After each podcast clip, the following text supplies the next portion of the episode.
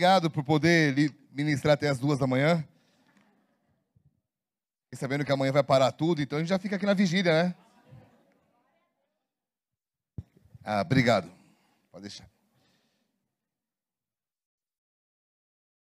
Gente, meu nome é Marcelo Bigardi, sou casado com a Vivi há 23 anos, tenho quatro filhos, uma, um filho de 21, uma filha de 15 que está aqui comigo, tenho um filho de 11 e uma. Nós adotamos essa criança, ela chegou com 3 anos de idade, agora tem 11, e adotamos um bebê que chegou com 3 meses e hoje tem 5 anos. Então a gente está bem feliz com uma família grande. Quando eu casei, eu tinha cabelo. E aí a família faz isso na gente, né? Mas graças a Deus, ou deixa branco, né? Mas é muito legal ter uma família. Glória a Deus por isso. Vamos orar? Pai, obrigado por estar aqui em família. Ah, o teu povo é a nossa família. Nós estamos aqui reunidos em teu nome. E nós te pedimos, Espírito Santo, continua agindo.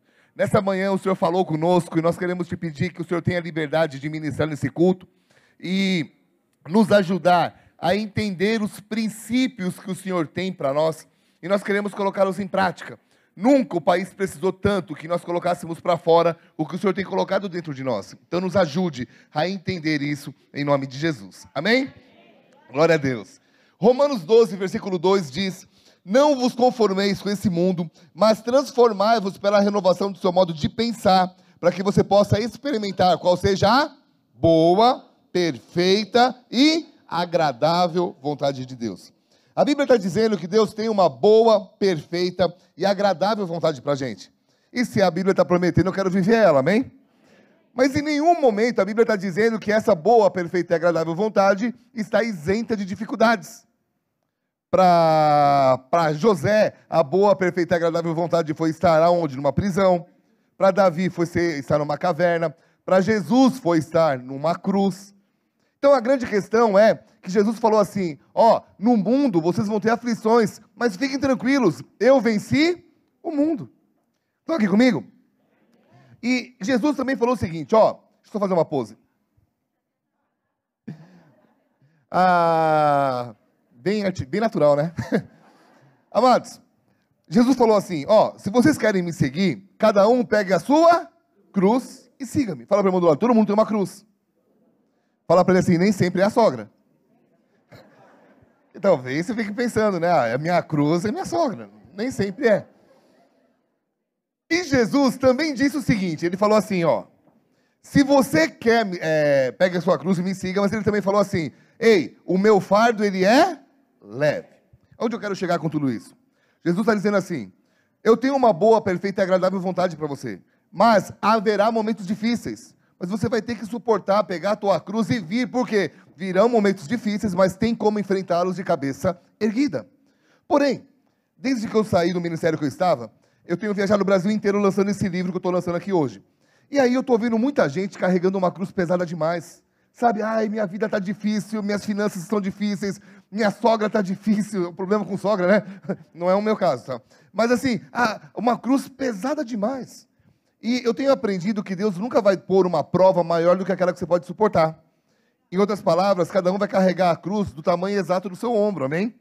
Então, se você é um cara mais fortão, a sua cruz é mais pesada. Se você é um frango, a sua, a sua cruz é leve. Mas todo mundo tem uma cruz. Estão aqui comigo? Gente, vocês estão aqui comigo? Mas deixa, deixa eu estou criando um, um entendimento aqui. A Bíblia diz que o povo perece pelo quê? Por falta de conhecimento. A falta de conhecimento ela pode ser traduzida por, por ignorância. E uma das traduções para a palavra ignorância é trevas. Então qual é a questão? Quando eu sou ignorante em relação a um assunto, eu estou em trevas nele. Eu vou dar um exemplo. Eu, quando eu preguei aqui uns quatro meses atrás, mais ou menos, eu contei essa história. Mas vale a pena contar de novo. Porque eu estou 23 anos casado com a minha esposa, mas os sete primeiros anos a gente brigou muito. Porque ela era muito brava, eu era muito imaturo, e a gente brigou demais.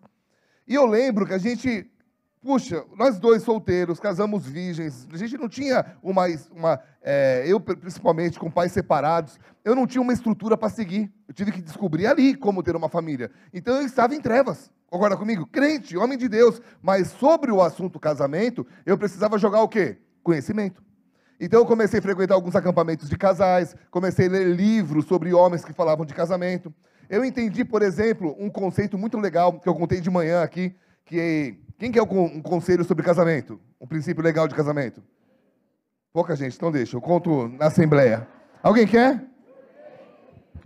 Casamento é igual você estar no barracão como esse aqui, presta atenção. Aqui é uma igreja porque nós estamos aqui, mas pensa no barracão. E aí tem uma porta de saída. E aí você, alguém joga fogo aqui dentro. E tem aquela porta, você vai sair por onde? Pela porta. Por quê? Porque a porta está aberta. Amém? Aquela porta no casamento se chama separação. Então, todo o fogo que tem no casamento, você fala, vamos me separar, vou para casa da mãe, vou para casa do pai, e a pessoa tem aquela porta. Casamento saudável é quando você levanta um muro de alvenaria naquela porta e diz assim: ó, não tem mais, não é uma opção. E aí alguém joga fogo no parquinho. O que, que acontece? Não tem mais a porta. A gente vai morrer queimado aqui dentro? Não, porque nós somos inteligentes. A gente vai ter uma ideia, uma saída criativa, ou por cima, ou pelos lados. Então, isso é um casamento restaurado, jogar luz quando eu descobri isso, eu olhei para minha esposa e falei assim, amor, a gente se mata, mas não se separa. Eu, tudo bem que até hoje eu tenho algumas, algumas coisas sobre isso, mas agora eu ao normal, milagre. Mas, irmãos, a ideia é, sobre aquele assunto, eu estava ignorante, estava em trevas. Então não tem como ter um casamento sarado se você não tem conhecimento naquele assunto. Financeiramente falando, quem quer prosperar? Mesma coisa, você precisa ler livros que falam sobre isso, ouvir especialistas, pessoas que falam sobre esse assunto, porque você está em trevas, não que você está no inferno, sobre um assunto, está entendendo o que eu estou falando?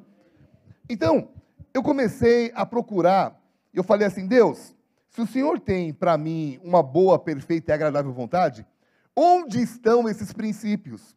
Salmo 119, 105 diz assim: Lâmpada para os meus pés é a tua palavra e luz para o meu caminho. Uau!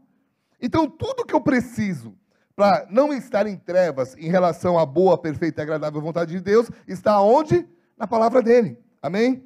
E a Bíblia está dizendo que eu tenho uma, uma, uma vontade, que Deus tem uma vontade boa para nós. Então é ignorância não querer viver nela.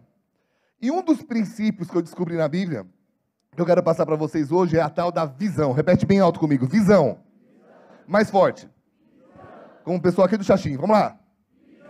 É, eu moro aqui, gente. Você aqui é mais forte. Vamos lá. Visão. O que é visão, além do personagem da Marvel? Visão é a capacidade de enxergar além das circunstâncias. Gênesis 1, versículo 1 a 3 diz: No princípio criou Deus os céus e a terra. A terra, porém, estava sem forma e vazia, e havia trevas, havia trevas sobre a face do abismo, trevas. E o Espírito de Deus pairava sobre as águas. E Deus disse: haja luz. E houve luz. O que, que Deus está falando aqui? Que não tinha nada. E do nada ele fez acontecer algo que estava onde? Na mente dele. Ele imaginou algo que não existia e criou das trevas. Amados, visão é quando você. A visão é quando você consegue dissipar as trevas que estão na sua vida. É quando você consegue ver além da escuridão, além das dificuldades. É, você sabe que aqui em Curitiba ficou dois, três meses, dois meses chovendo direto. Eu estou fazendo uma obra em casa e eu precisava de três dias de sol consecutivo. Três dias, só três dias. Cara. Dava um e meio, chovia uma semana. Um, chovia. E aí, eu viajando direto, peguei o avião esses dias, e em poucos segundos o avião subiu, atravessou as nuvens, adivinha quem eu achei? Falei, cara, onde você estava? A gente está te procurando lá embaixo faz um tempão. Aí a, a, pergunta é: o sol sumiu? Sim ou não? Ele, ele foi morar na Ucrânia? Ele está lá. O que, que impede de vê-lo? Visão é quando você consegue saber que tem um sol na tua vida, independente das nuvens que o encobrem. Amém? É quando você olha para as dificuldades e fala assim, ó, tá difícil, mas eu sei que além das nuvens, além das situações difíceis, eu vou suportar e vou viver as promessas de Deus. Amém? E por que eu estou falando tudo isso? Porque a visão ela tem o poder de atrair os céus para a terra. Amém? Então, amados, quando os céus encontram alguém de visão na terra, coisas incríveis acontecem. Um dia Deus olhou para a terra e falou assim: ah, o, o, o, o povo está perdido, eu preciso enviar meu filho. E aí os céus queriam tocar a terra, mas tinha que vir por um meio legal. O que, que ele fez? Ele rodou a terra e ele encontrou uma jovem. Aí ele aparece para a jovem e diz assim: Filha, eu tenho um projeto contigo, tu vai engravidar do Espírito Santo e de você vai nascer o Salvador. Amados, a gente lê essa história e romantiza, né? Ai, que legal, Maria foi demais. Mas se coloca no lado dela. Meu irmão, você coloca no lugar dela. Naquela época, mulher aparecer grávida sem estar casada era um problema. Não era só assim, ah, eu vou sair de casa, era apedrejada. Ela sabia disso. Além do mais, ela podia perder o noivo, ela ia perder a reputação, ela ia perder tudo. Só que Maria tinha visão. E ela falou o quê? Ó, eu estou aqui, que se cumpre mim a tua palavra, a tua vontade, e hoje, 2023 anos depois, estamos aqui na aba adorando o filho dela. Amém? Salvou a nossa alma, mudou o futuro, nosso futuro espiritual. Porque quando os céus tocam a terra, coisas incríveis acontecem. E eu acredito que Deus está procurando na terra pessoas de visão nesse exato momento. Amém? Quando Jesus foi ensinar os discípulos a orar, o que, que ele falou? Vem, seja feita a tua vontade assim na terra como ela é nos céus. Há uma vontade de Deus querendo tocar a tua vida. Há uma vontade dos céus, amém? Amado, Deus é o Deus, presta atenção, que começa do fim. Quem quer saber o que, eu, o que eu acabei de falar? Quatro pessoas. Me segue no Instagram que eu te falo, amém? Vamos lá, quem quer saber? Meu irmão, Deus, a Bíblia diz que Ele escreveu todos os nossos dias, cada um deles escrito e determinado, quando nenhum deles havia ainda. Ele pega toda a sua história, coloca no embrião. E a part... Então ele já sabe o seu futuro, sim ou não? Já. Ele coloca no embrião. Agora, cabe a nós querer, por isso que entra o livre-arbítrio, querer alinhar a minha vontade à vontade dele. Posso te dar um exemplo?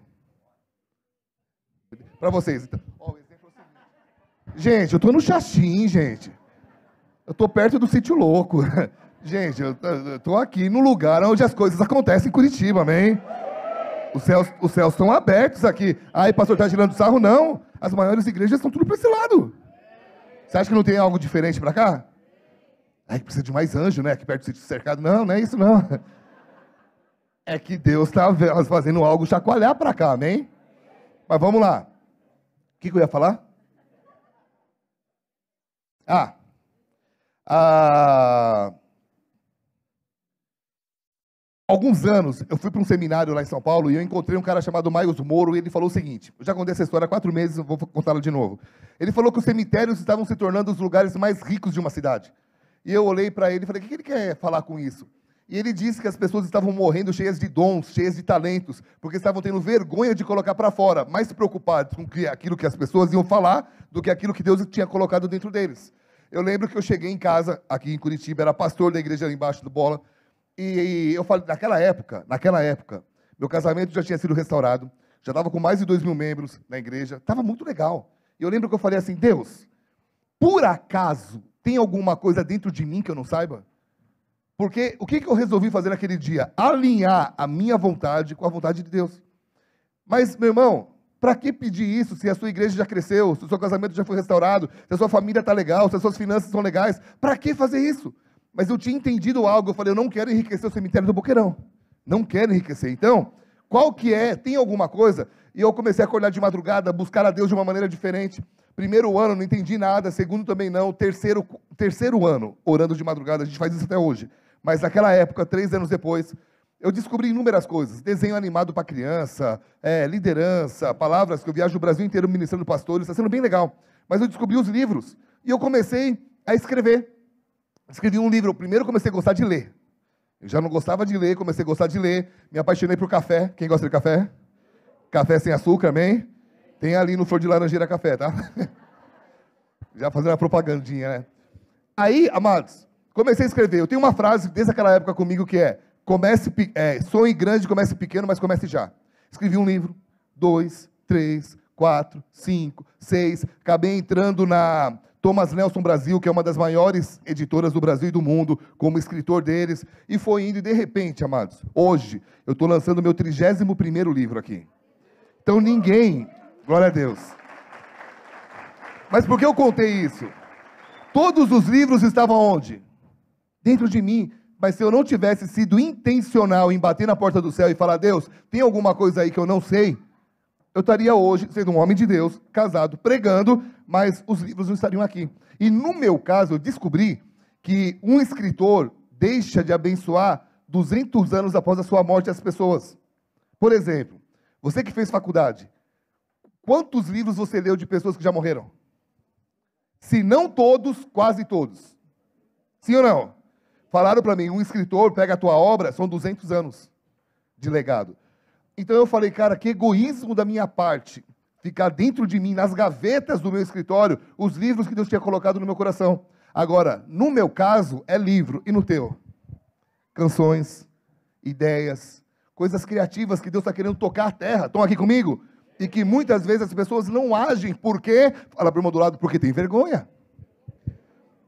1 Coríntios 2,9 diz: Nem olhos viram, nem ouvidos ouviram, nem jamais penetrou no coração humano aquilo que Deus tem preparado para aqueles que o amam. Eu peguei esse, livro, esse versículo e eu consegui entender ele de outra maneira, que é, se nem olhos viram, nem ouvidos ouviram, significa que nem meu pai tem ideia porque eu vim para o mundo. Nem a minha mãe, ao me gerar, olhou e sabia o que tinha dentro de mim, mas Deus sabia. Então é isso que eu vim aqui nessa noite te desafiar a colocar para fora aquilo que Deus colocou dentro da tua vida. E através do quê? Da visão. Amados, eu falei de manhã sobre isso. Eu tenho um telefone bem legal. E esses dias eu descobri que ele liga. Eu falei, alô? porque eu uso para tanta coisa. É lâmpada, calendário, é Instagram, videozinho, foto tal. E, mas eu uso para o básico. E de repente eu fui para Brasília, tenho um amigo que é nerd, mas é o nerd ponto mais. E ele começou a fazer inúmeras coisas com o celular. Eu olhei para ele e falei, ô, que celular é esse? Ele falou, o mesmo que o teu. Eu falei, não é? Não é, eu só uso para o Instagram, para foto, você faz tanta coisa com o celular. Aí ele falou assim para mim. ele falou, ô Biga, quando você comprou esse iPhone, veio uma caixinha branca, né? Falei, é, veio. Quando você abre, não tem um monte de papelzinho ali? Eu falei, o manual, ele é. O que, que você fez com ele? Eu falei, eu joguei fora. Ele falou, eu li. Só. Quem é igual eu? A gente tem uma Ferrari na mão e anda como um Fusquinha. Mas por ignorância, concorda comigo? Agora, quem concorda que o telefone é só um telefone que minha vida vale mais que ele? Quanta gente andando com Fusquinha na sua vida, sendo que tem uma Ferrari do lado. Quanta gente não olhando para essa Ferrari, por quê? Olhando mais com o inimigo da visão. E agora eu entro na palavra de hoje. Meu irmão, o inimigo ele olha para nós e fala assim: é, eu não posso permitir que esse povo ande pela visão.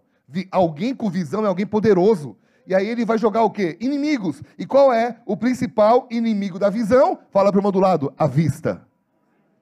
Mais forte, fala a vista. Meu irmão, Deus jamais deu o dom da vista para o homem, Deus deu o dom da visão. Porque a vista é função dos olhos, visão é função do coração. A vista mostra o que algo é, a visão mostra o que aquilo pode se tornar. Amém? A vista olhava para um homem preso na cadeia e falou assim: Você vai morrer aqui. Deus olhava para ele e falava: Você vai ser governador do Egito. Deus olha, a vista olha para um pastorzinho de ovelhas e fala: Você é um piá de prédio. Aqui, eu, às vezes eu falo piada de prédio, ninguém sabe o que eu estou falando. Aqui vocês sabem, né? Você é um piada de prédio. Aí Deus olhava e falava: Não, vai ser o maior rei que Israel já viu. A, vi, a vista via um menino nascendo numa manjedoura. Aí isso aí não é nada, não tem nem lugar para nascer. Deus olhou e falou: Não, não, ele vai ser o salvador do mundo. Meu irmão, a visão, a vista olha o teu corpo, você olha no espelho e fala quem eu sou, para onde eu vou, de onde eu venho. A visão de Deus olha para você e fala assim: eu te fiz do jeito que você é, para alcançar quem eu quero que você alcance. Aleluia. Por isso que o inimigo da visão é a vista. Porque, amados, a vista, presta atenção, ela é limitada pela capacidade dos olhos. Eu tenho um óculos, dá para ver, né? E esse óculos não é style só porque eu sou careca, por mais, por mais que seja também mas é porque eu, eu, eu preciso. Na minha carteira de habilitação está escrito assim: é obrigatório o uso de lentes corretivas. Alguém está assim também na, na carteira? O que, que o Detran está querendo dizer para as autoridades? Esse cara é um perigo para a sociedade sem óculos. E eu sei que eu sou. Quando eu tinha 13 anos, eu tinha vergonha de usar óculos em São Paulo. Eu dava sinal para todos os ônibus. Quando o ônibus chegava perto, ah, não é, pode ir. Pô, era só pôr o óculos, mas eu tinha vergonha. Eu lembro uma vez, eu já, pastor, estava morando em Niterói, eu fui para a praia falei, ah, eu não vou precisar, isso há 18, 19 anos atrás. Falei, não preciso pôr óculos aqui, vou para casa, eu sei, onde, eu sei onde eu caminho, é reto aqui. Aí peguei o carro e fui. Parei na rua para cumprimentar um amigo meu que tinha uma loja de surf do outro lado. Eu falei, e aí? Os caras do carro olharam para mim e falaram, Biga, você tá bem? Eu falei, tô. Ele, não, tá não. Eu falei, tô. Falou, cara, você acabou de cumprimentar o João Bobo. Sabe aquele boneco que fica assim, ó? Eu falei, eu vi que ele se mexeu demais. Eu não estava enxergando nada. Eu tenho miopia e astigmatismo. Juntos, zoa tudo. Sem óculos, eu sou um perigo. Então, se eu depender da minha capacidade de ver, eu estou frito. Eu, eu, sempre ando de manhã aqui no Big. Eu saio, eu saio de casa, dou uma volta no Big ali, vou até uh, perto do Erasto, Erasto, do Erasto e volto. Aí esses dias eu estou andando atrás do Big, eu olhei no muro, e no meu condomínio tem um monte de jacu. Falei, nossa, os jacus chegaram aqui, olhando. Quando eu cheguei perto, era um saco de lixo em cima do muro, assim. Falei, meu, meu Deus! E eu de óculos. Falei, precisando visitar o oftalmo. Então, fala para o irmão do lado, não, não, não fala nada, vamos comigo. Não, fala assim, fala assim. Não confie no que os seus olhos veem. Amém? Seus olhos são enganosos. Você pode olhar no espelho e ver um burro, ver um ignorante, alguém sem futuro. Do mesmo espelho, Deus está vendo alguém inteligente demais, com um futuro extremo. Amém? Tudo é uma questão de, de lente. Você sempre vai ver a vida através da sua lente. Um certo poeta falou o seguinte: dois homens olham pela mesma janela, um vê as estrelas, outro vê a lama. É a mesma janela. Uns veem que o copo está meio vazio, outro vê que o copo está meio cheio. É o mesmo copo. Meu irmão, um acha que o mundo vai acabar, o outro fala, é tudo que eu preciso para fazer as coisas acontecerem. Então é isso que eu vim falar aqui de manhã. De manhã não, de manhã e à noite também. Amém? Ah, é interessante que a, ó, se a vista é, é limitada pela capacidade dos olhos, a visão, então, é limitada pela imaginação. Deus chegou para um homem chamado Abrão, e ele falou assim para ele: Abrão, ele já era de idade, você vai ter filhos, tá? Você vai ser pai de uma nação. Aí olhou para Abrão e falou assim: Abrão, ergue os olhos e veja, toda a terra que você vê eu vou te dar. Vem comigo na. Meu irmão, você tem que às vezes ser transportado para as imagens para tentar viver aquilo que a Bíblia está falando, amém? Abraão já não era novinho. Você acha que ele conseguiu ver toda a terra com os olhos naturais? Sim ou não? Não. Mas o que ele viu pela visão mudou o corpo dele. Eu contei isso de manhã, vou contar aqui agora. Abraão olhou e falou: Entendi, eu creio, eu, eu acredito. Ele já não tinha idade, meu irmão, ele já não tinha idade para ter vida sexual ativa com a mulher. A Bíblia diz que ele acreditou tanto que ele olhou e falou: Véia, é hoje. Mudou a fisiologia do cara. Tanto é que até hoje ele é conhecido como o pai da. Que muito homem precisa de visão. Só isso. Então, mas vamos lá, isso aí é um assunto de conciliamento de família, né? Mas, amados, o cara conseguiu ver uma coisa pela imaginação e falar: Deus, eu entendi. E aquela visão o encheu de esperança. Tudo que nós precisamos hoje é de algo que nos dê esperança, amém? E não é a vista, não é o que você lê, não é o que você ouve, é o que Deus mostra para você. Isso é muito interessante, porque a vista trabalha com o que é conhecido, a visão trabalha com o que é desconhecido. Jeremias 33, 3 diz o quê? Invoca-me, te responderei, e anunciar-te-ei coisas grandes e ocultas que você não sabe ainda. Meu irmão, você não tem noção que Deus quer fazer ainda com essa nação, amém? Você não tem noção de a história que nós vamos contar daqui 10 anos. Amém? Quando eu mudei para cá, há 20 anos, as pessoas davam risada da, da minha denominação, é, da igreja que eu estava plantando, davam risada de mim. E eu falava, não dá risada agora não, irmão. Me dá 10 anos. Dá 10. Se eu for um impostor, eu não vou estar nem perto da cidade. Mas se eu sou o que Deus está falando que eu sou, daqui 10 anos vocês vão ver o tamanho que a gente vai estar. E aconteceu. Amém? Então, o que eu quero que você entenda é que você jamais vai adentrar os segredos de Deus acessando pela vista. Tem que ser pela visão. Amém? Quem ainda está aqui diz amém. Ah, quando eu tiver então visão, minha vida vai ser tranquila. Não. A Bíblia diz que José teve um sonho e a partir daquele dia a vida dele virou de ponta cabeça. Foi traído pelos irmãos, foi, injusti foi, foi vendido como escravo, foi traído e preso injustamente por causa da Patifona, que é a mulher de Potifar. A Bíblia não dá nome, a gente inventa então o nome, Patifona. É, ela, ela prende, ela é injusta, ele não quer ficar com ela, ela manda ele para a cadeia. Mas, mas Deus estava vendo o quê? Um governador. E José, ao invés de desistir, ele fica firme ali. E um dia ele acorda como escravo e vai dormir como governador da maior nação do país. Davi, a mesma coisa. Davi era um pastorzinho de ovelha, ninguém dava nada para ele. Aí o Samuel vai lá, unge a cabeça dele, passa por problema, problema, problema, tem que fugir do rei injustiçado, mas um dia ele se torna o grande rei Davi. Amados, eu fui para Israel. A Israel, você, eu gostava de fugir da, da, da turma. Como é que chama? A caravana. Caravana ia para um lado, eu dava um, eu dava um jeito de fugir, ver coisas que eles não queriam ver, aí eu voltava, corria, alcançava eles. Deu certo, então eu consegui voltar. E uma das vezes estava assim, túmulo de Davi, à direita. Eu olhei para minha esposa e falei, vamos lá. A gente saiu correndo, Você entrava num lugar, estava dividido no meio, homem de um lado, mulher do outro. Eu olhei e falei, ah, legal. A minha esposa saiu com o olho de Mônica, regalado. Falou, meu Deus. Eu falei, que foi? Ela falou, tinha uma mulher chorando lá no túmulo, como se ele tivesse morrido ontem. Mas Davi já morreu? Tamanho do impacto daquele cara no mundo. Estão aqui comigo? Tem gente que nunca leu a Bíblia, mas sabe de um cara que enfrentou um gigante chamado Golias. As novelas mostram isso. Todo mundo fala disso. Amém? Jesus a mesma coisa. Jesus com 12 anos de idade está lá esperando. Isso aqui é forte, hein? Jesus está tá lá conversando com os doutores da lei, sabia já quem ele era. Chega a mãe dele e fala assim: Jesus, vamos para casa. Aí Jesus pega e podia ter dito para a mãe assim: Mãe, aqui é meu lugar. Mas o que ele faz? Ele abaixa a cabeça, segue a mãe e fica 18 anos esperando a hora certa de fazer aquilo que é certo.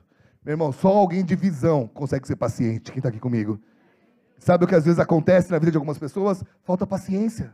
Porque já sabem o que Deus quer fazer, mas quer fazer para ontem o que Deus quer que você faça amanhã. Estão aqui comigo ainda?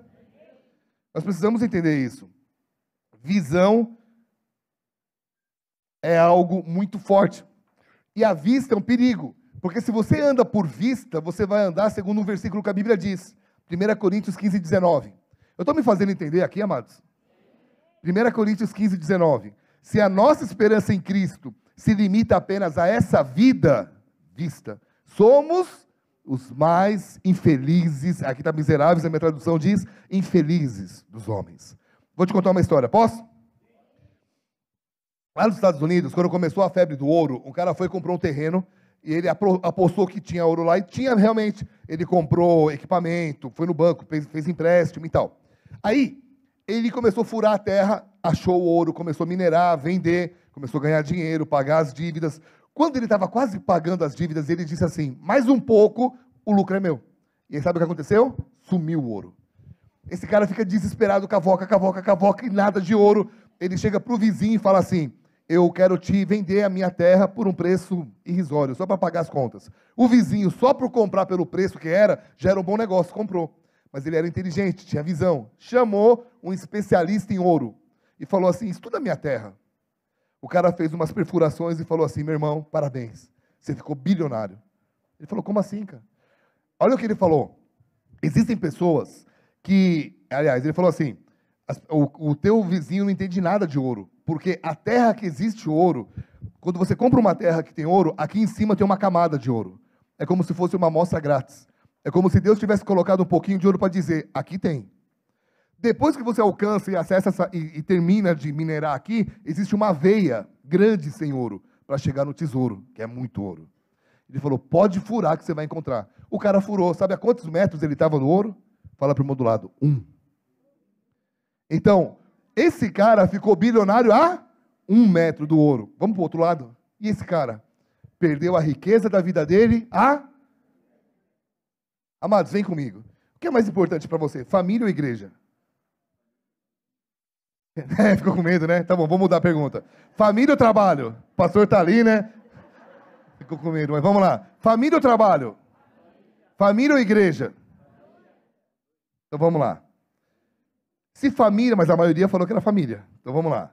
Se família é importante, trabalhar para sustentar ela também é.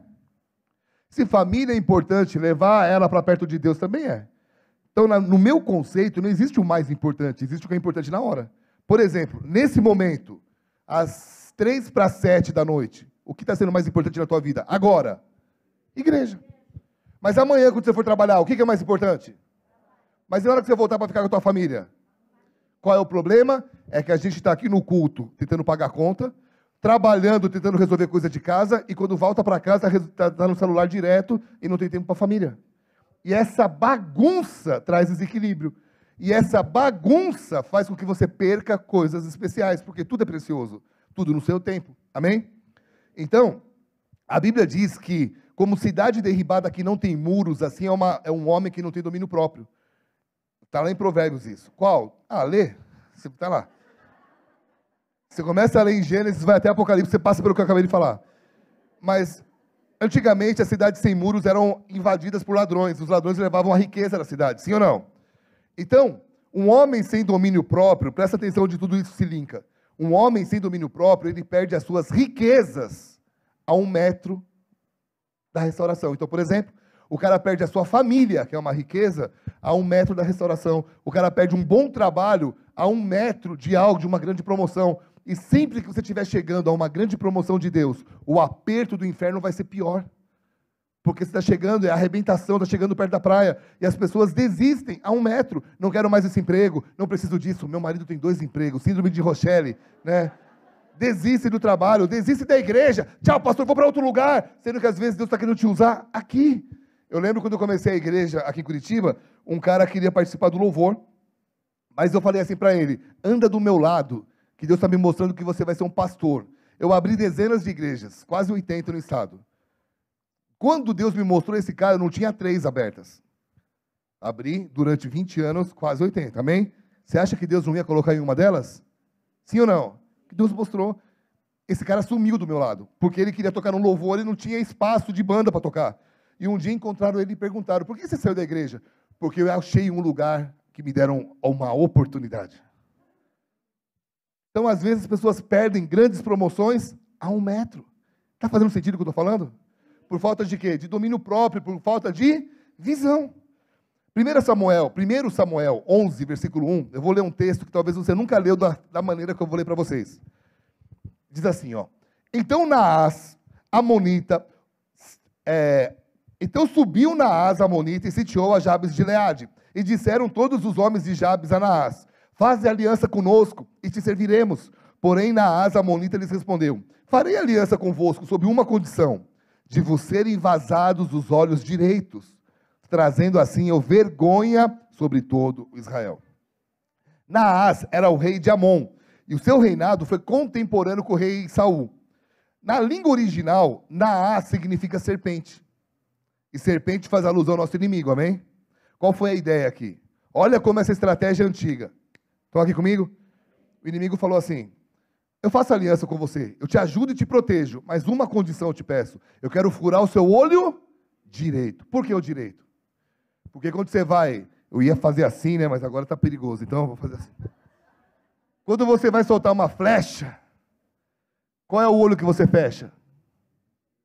Qual é o olho da visão? Então, desde o começo, o inimigo quer o quê? Furar a tua visão. Não ande pelo que Deus está te mostrando, ande pelo que você está vendo. E isso é um perigo. Quem está aqui diz amém. Mais forte, gente. Então, quando você não permite que o seu olho direito seja furado, ou seja, quando você diz assim, eu acredito no que Deus está me dizendo, independente do que eu estou vendo, meu irmão, é como se você estivesse dizendo, eu estou protegendo a minha visão. Amém?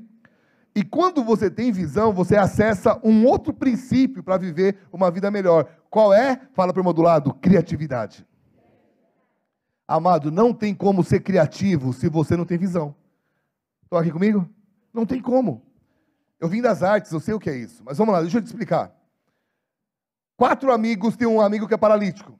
E eles ficaram sabendo que tinha um cara que curava, Jesus. Eles chegaram para o amigo e falaram assim: Vamos lá, que eu quero te levar, que esse cara vai te curar. E eles chegaram na casa com o paralítico, e Jesus olhou para aquilo e o curou, e eles foram embora felizes para sempre. Amém? Ufa. Às vezes a igreja inteira fala amém. Não, acho que não. O que aconteceu? Eles chegaram e a casa estava. E aí eles foram embora, amém? Não. Eles olharam e falaram assim: Ó, não dá para acessar por aqui, mas vamos achar uma ideia criativa. Vamos mergulhar de novo nesse texto, como nós fizemos com o outro? Meu irmão, tenta imaginar, você naquela época não tinha escada assim como hoje, não era, não tinha tecnologia. E quatro caras subindo alguém numa maca. Meu irmão, o cara estava amarrado. Se desse errado, ele, ele não tinha como se proteger. Ah! Ele ia cair de cara, ia quebrar o pescoço. É ou não é? Ia morrer. Você acha que não tinha nenhuma senhora de 120 anos, que as senhoras viviam bem naquela época? Desce daí, maluco, ele vai cair, vai matar o menino. Você acha que não tinha ninguém criticando isso? Meu irmão, é inocente, inocência achar que não. Eles foram criticados. A Bíblia não fala, mas vai para vai a história. E eles começam a subir, sobem no telhado, puxam um amigo e começam a fazer um buraco. Começa a cair palha no ombro de Jesus. Jesus é Deus, ele olha para cima e fala, meu eu. Ele nem fala, meu Deus, é, meu, sou eu. E aí eu consigo ver Jesus falando uma frase.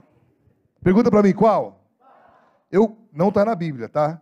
Mas eu consigo ver isso. Jesus falando: se era para chamar minha atenção, vocês conseguiram. É isso que eu queria que você entendesse essa noite. Meu irmão, se você quer viver coisas novas em Deus e a boa, perfeita e agradável vontade dele, você vai ter que chamar a atenção dele. E qual é a única coisa que deixa Deus feliz? Cri, cri, cri. Os grilos, não. Sem fé é? Qual é a única coisa que Deus se alegra? E quem é que tem fé? Alguém de? Não, não, visão, gente. Meu Deus, não entenderam nada. Tudo bem, você que entendeu. Vamos lá. De novo. Para deixar Deus feliz tem que ter fé. E quem é que tem fé? Pessoas de visão. Que são pessoas de. Aí, ufa. Você queria falar Deus, eu te ajudei. Pessoas de Deus, e meu irmão, o inimigo o que, que ele vai fazer? De tudo para que você não provoque os céus, para que você não consiga fazer algo criativo. E eu quero contar algumas histórias aqui só para a gente encerrar esse culto. Amados, na boa, lá na igreja, quando eu estava pastoreando, quantas pessoas vinham falar para mim assim: é, Biga, eu quero casar, mas eu não tenho dinheiro. E eu falava assim: dá um passo de fé, provoca os céus. O que, que é? Marca a data, nem que seja para dois anos, mas marca a data. E a pessoa marcava e coisas incríveis começavam a acontecer. Ganhava cama, ganhava é, geladeira e começavam as coisas a acontecerem. Porque uma atitude tinha sido tomada. Eu vim pregar aqui há quatro meses atrás, eu estava sentado ali do lado, ali do lado, e aí eu estava com soluço intermitente. que era isso? Eu estava três dias soluçando, e não era um soluço assim. Ai, tô bege. Não, era assim, ó, dava um negócio e ficava tremendo. Não sei quantos lembram disso. E aí, na hora que era para pregar, o pastor Adilson me chamou e eu falei, Espírito Santo, o senhor tem até aquela escada para me curar. Mas, amados, a questão é que eu sou amigo do Adilson. Era só ligar para ele e falar, pastor, eu estou quase morrendo de soluçar aqui, põe outro para pregar. E iria colocar outro na boa. É ou não é, pastor? Mas eu tive que provocar os céus. Eu falei, se eu quero viver um momento de cura, eu tenho que ver isso acontecer na minha vida. Eu subi, preguei, assinei livro, fui para casa. Meia hora depois que eu estou em casa, voltou o soluço. Mas na hora que eu precisava, eu fui curado. Amado, teve gente que veio falar para mim assim, pô, Biga, eu achei que você estava na unção, eu estava quase morrendo ali com dor no abdômen, e, a, e as pessoas achando que eu, tava, que eu ficava assim na cadeira, a, nossa, aqui, nossa, hoje o culto vai ser maravilhoso, e o pregador quase morrendo ali, né? Mas, mas provocar os céus, provocar o céu é acreditar em coisas simples. Amado, eu estava vindo de São Paulo esses dias, eu tenho uma caminhonete, e eu sei quando é que acaba a gasolina nela, porque eu sei onde acabou esses dias. O ponteiro, aquele negócio, ah, amanhã eu abasteço, amanhã eu abasteço, daqui a pouco eu abasteço, daqui a pouco parou. E eu via onde tinha parado o ponteiro. Eu falei, ah, aqui é um lugar perigoso, aqui para. Aí eu estou na estrada, vindo de São Paulo, fui lançar o livro lá, tinha que lançar o livro aqui. E eu estou vindo, e eu falei assim, eu vou parar no posto tal. Porque eu estava com a minha esposa, eu gosto de ir no posto de banheiro limpo. Às vezes é mais caro, mas com a mulher é legal. Só que eu calculei errado. Eu falei, ah, dá tempo. E não deu. E aí eu começo, eu quando bateu aonde parava, eu falei assim, meu Deus. Aí, amados, olha que loucura. O Luan estava comigo aquele dia. Eu falei, quanto, quanto, quanto, quantos quilômetros o próximo posto? Aparece uma placa, próximo posto, 20 quilômetros. Só que tinha que subir uma serra. Eu quis dizer no meu pensamento, eu não tenho gasolina para isso. O Espírito Santo falou, nunca diga nunca. Depois o filósofo Justin Bieber também falou, never say never.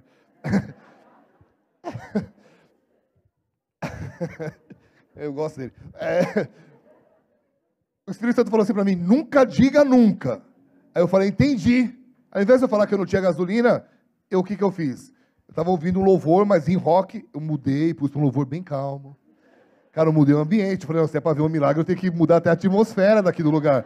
E começamos, minha esposa estava dormindo e a gente começou. Meu irmão, a gente estava conversando, estava eu, Luan, o Flávio e a minha esposa. A gente estava conversando, acabou o assunto.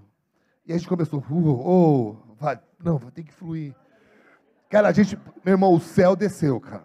Porque a gente subiu a serra a 60 por hora, tudo bem. A gente subiu a serra. Quando chegou no posto, alguém já viveu isso? Foi o maior alívio da minha vida. Eu... Mas o que é isso? Acreditar no impossível. Amém? Eu não estou te incentivando a andar um mês inteiro sem gasolina e falou, o pastor falou, eu não vou abastecer mais. eu estou te falando que era uma situação específica, amém? O meu filho de 21 anos, quando ele tinha dois aninhos, a gente não tinha dinheiro para quase nada. Ele falou, pai, me dá um videogame. E eu falei, vamos orar por isso.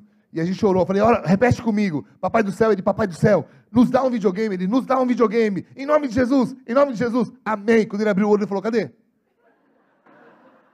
Aí eu tive que provar para ele, tentar explicar que entre a oração e a concretização tem um processo. Mas a Bíblia diz que se a gente quiser acessar o céu, temos que ter um coração de. Que é às vezes falar, Deus, cadê? Cadê o que o Senhor tem me prometido? Meu irmão, só que você não vai ver as grandes manifestações de Deus na tua vida se você estiver escondido através, atrás da placa do seu conhecimento, da sua vista. Você vai precisar provocar os céus. Eu fui pregar um dia na Colômbia, e aí eu cheguei lá, a igreja era num parque, a céu aberto. Eu cheguei para o pastor e falei assim: e quando chove, o que, que vocês fazem aqui? Aí ele falou para mim: irmão, faz três anos que a gente tem igreja aqui, três anos e meio. Sempre chove antes e depois, nunca durante. Eu falei, ah, legal, vamos pregar. Eu preguei. Acabou. Quando eu disse amém, o tradutor disse amém. Começou um pingo, dois pingos. Fomos para uma barraca, que eles almoçavam lá. E aí ele olhou para mim e falou assim: Eu te falei? Antes e depois, nunca durante. Eu falei, meu Deus, meu irmão. Às vezes Deus tem que te levar para outro país para te dar um tapa e dizer assim: meu irmão, provoca os céus, quando Deus quer algo na tua vida, nem que chova antes, nem que chova depois, mas nunca durante. Deus vai te dar uma visão e eu quero nessa noite te, te, te provocar. Ah, provoca os céus, acredita no que Ele está te falando. Última, última é, história.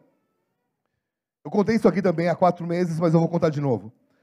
Quando eu estava há 20 anos, mais ou menos, eu, eu, fui, eu fui campeão. Eu fui atleta é, de nível mundial de skate. E minha meta era ser campeão mundial. Eu estava no meu segundo mundial lá na Europa, quando Deus falou comigo num evento, falou assim: Você abriria mão dos seus sonhos para viver os meus? E eu estava lá, eu não estava aqui, eu já estava vivendo coisas muito legais. Aí eu voltei para o Brasil e conversei com o missionário da Jocum. Ele falou: Biga, Deus nunca vai te pedir algo que ele não te dê cem vezes mais aqui na terra. Aí eu fui, me ajoelhei, entreguei skate, macacão, capacete, tudo muito caro. Falei: Tá bom, Deus, eu te entrego isso. Eu acabei entrando numa igreja, fiquei por 20 anos, abrimos dezenas de igrejas. Foi uma benção, foi muito legal. Ano passado, Deus chega para mim e fala assim: Filho, o que você está vivendo está muito legal, mas se você abriria a mão de tudo isso para viver algo novo? A primeira vez, amados, era eu, minha esposa e um filho de dois anos. Agora, sou eu, minha esposa, quatro filhos, um bom salário, plano, e Deus falou: abre mão de tudo. Se eu quero viver algo novo, eu preciso provocar os céus, amém? E eu não tinha motivo humano para fazer o que eu fiz. E há quatro meses eu me desliguei da Igreja Bola de Neve para viver algo novo que Deus está construindo em nós durante esses meses. Amém? Agora, humanamente falando, eu não precisava, porque eu sou amigo deles até hoje. Tipo assim, o que, que, o que, que tinha de errado? Nada. Eu só ouvi uma voz dizendo: quer viver algo novo? Abre mão de tudo que você está vivendo e vai para um lugar que você não sabe onde é. E aí, por isso que eu tenho autoridade de falar sobre isso, amados. Vocês ainda vão ver, me dá 10 anos. Daqui 10 anos, procura onde está o bigode.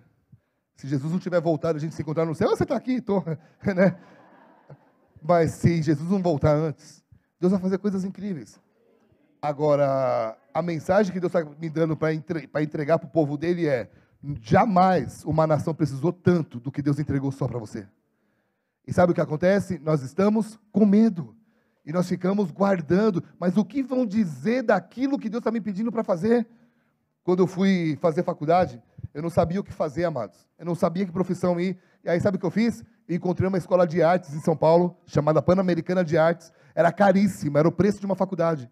E eu lembro que na época me crucificaram de cabeça para baixo, porque eu tive coragem de pagar um curso de artes e não fazer faculdade. Não tenho faculdade até hoje. Sou escritor de uma das maiores editoras do Brasil. Precisou? Eu não estou dizendo para você não fazer. Estou dizendo que, no meu caso, eu fui fazer artes. E a arte me ajuda, me ajuda até hoje. A minha mente é diferente. Estão aqui comigo? Eu, vivi, eu, eu implantei um monte de igreja. Quando a igreja era pequenininha, não tinha dinheiro para me pagar para me dar um salário, eu viajava e eu fazia grafite nas escolas e eu tinha dinheiro para pagar o aluguel, para comer ali e plantava uma igreja. Ia para outro lugar e plantava uma igreja. Deus usou ou não usou a arte? Agora eu poderia não ter feito. Meu irmão, o que eu estou querendo te dizer, deixa eu voltar essa história aqui, pastor, mais um minuto. É... Essa história é importante. Quando eu tinha 13 anos de idade, eu tenho 48 hoje, então faz tempo, tá? Quando eu tinha 13, hoje o skate é esporte olímpico, sim ou não? Todo mundo quer até, tem até escolinha de skate. As pessoas pagam para ensinar um filho a andar de skate. Eu sou de uma época que skate era coisa de vagabundo, maloqueiro e maconheiro. Quem era essa época? E aí, o que, que aconteceu? Comecei a andar de skate numa cidade que tinha 5 mil habitantes. Fui acusado de várias coisas que eu não tinha feito nada. Me chamaram porque eu era o único skatista, pasme, cabeludo, tinha cabelo aqui. Então eu era o único cara cabeludo que andava de skate e a cidade me odiava. Mudei, voltei para São Paulo, comecei a competir a nível assim brasileiro, não era profissional, era amador. E aí um cara chegou para mim e fez amizade comigo. Um ano depois eu acabo me convertendo, porque esse cara me ganhou para ele, tipo, ele foi meu amigo e aí me, me levou para Jesus. Aí eu entendi, eu falei, será que esse negócio não é para eu evangelizar? Então quando eu mudo para o Paraná, eu era do Dom Rio, então eu sabia andar bem, já era profissional. Eu falei assim, eu vou fechar as ladeiras, vou colocar som, vou fazer a apresentação e quando todo mundo estiver olhando, eu pego o microfone e conto a minha história de vida. Uma menina está assistindo, tem 14 anos a menina, e ela se converte. Eu olhei para a menina e falei, nossa, ela é muito linda, né? Você não quer me emprestar? Eram uns 80 anos, Deus, e eu casei com ela. Dois anos depois, ela tinha 16 anos quando a gente casou. Então, qual é a moral da história? Case com uma menina nova, não. Não, porque a minha tem 15 eu não quero que ela case agora. Qual é a moral da história?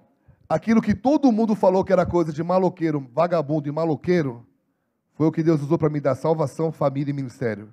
Nunca subestime um talento que Deus está colocando dentro de você. Amém? Nunca subestime algo que Deus está dando só para você. Somos diferentes. E tem coisas que Deus te deu que você precisa preservar. Eu tenho um amigo que foi um dos primeiros faixas corais de jiu-jitsu do Brasil, lá do Rio. E para você ser faixa coral de jiu-jitsu, você tem que ter 30 de preta. E para chegar na preta é uma vida. Então o cara já não é novinho, mas o cara é, é sinistro. Um dia eu perguntei para ele, falei, cara, é... aliás, um dia ele falou assim para Deus: vou abrir mão do tatame para virar pastor. E o Espírito Santo falou assim: o tatame é o seu púlpito. Nunca pare. Ele não é pastor até hoje de altar, mas ele é pastor do tatame. Sabe por quê? Assim de gente que se converte. Estão aqui comigo? Então, às vezes, nós temos uma ideia errada. Eu quero ser um homem de Deus. Quando é que você vai me dar uma oportunidade para pregar aqui, pastor Adilson? Às vezes, o seu trabalho está precisando de uma pregação tua.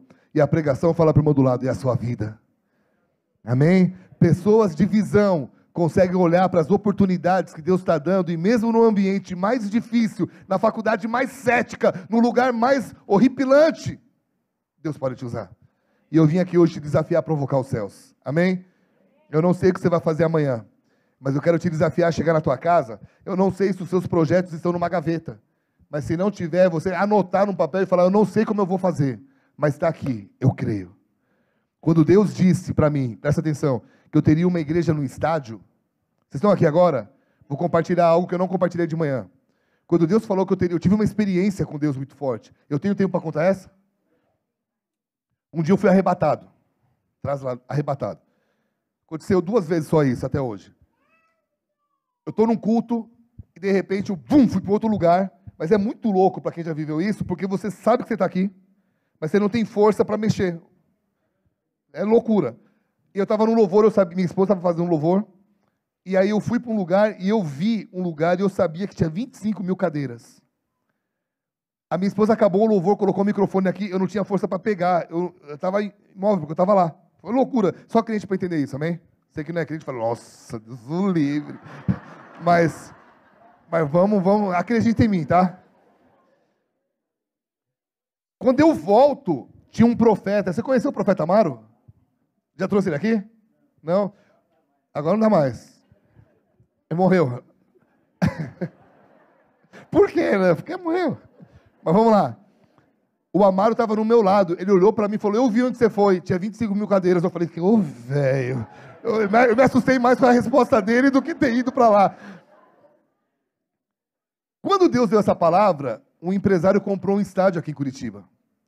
E na entrevista dele, falaram assim: por que, que você comprou o estádio? Ele falou: não sei. Eu falei, quando eu vi, eu comprei. Eu falei: eu sei. Marquei uma reunião com o cara. Fui lá e pedi um estádio. Para pagar quanto? De graça. Eu falei: tá parado? Deixa eu cuidar para você. Aí, aí a gente foi negociando, chegando num valor, resumindo, não me alugaram. Mas eu fui provocar o céu. Ah, mas você passou vergonha? Não, cara. Com Deus você nunca passa vergonha. Domingo passado eu estou numa igreja em Nave... eu estou almoçando em Pissarras, na igreja Lagoinha, com o pastor, recebo a ligação de um profeta. Eu sabia que o cara era o cara de Deus. Ele falou: Por favor, me atende agora. Tem uma mensagem de Deus para você. Meu irmão, eu, eu, não, eu não deixo a comida esfriar. Sou um cara que come. O Flávio estava comigo e ele falou assim para o pastor: Isso nunca aconteceu. Eu saí, fiquei meia hora, porque estava tendo música ao vivo lá. E aí, imagina, né, tendo profeta, deixar a vida te pegar. Não, não, falei, não, pegar não, te levar, olha como eu sou bom nisso. Aí, eu falei, deixa ir para um lugar que não vai ouvir a música. Aí eu estou ouvindo ele assim, ele não sabia de nada do estádio, é um cara novo, conheci ele há pouco tempo. Deus manda te dizer que o projeto com 25 mil cadeiras não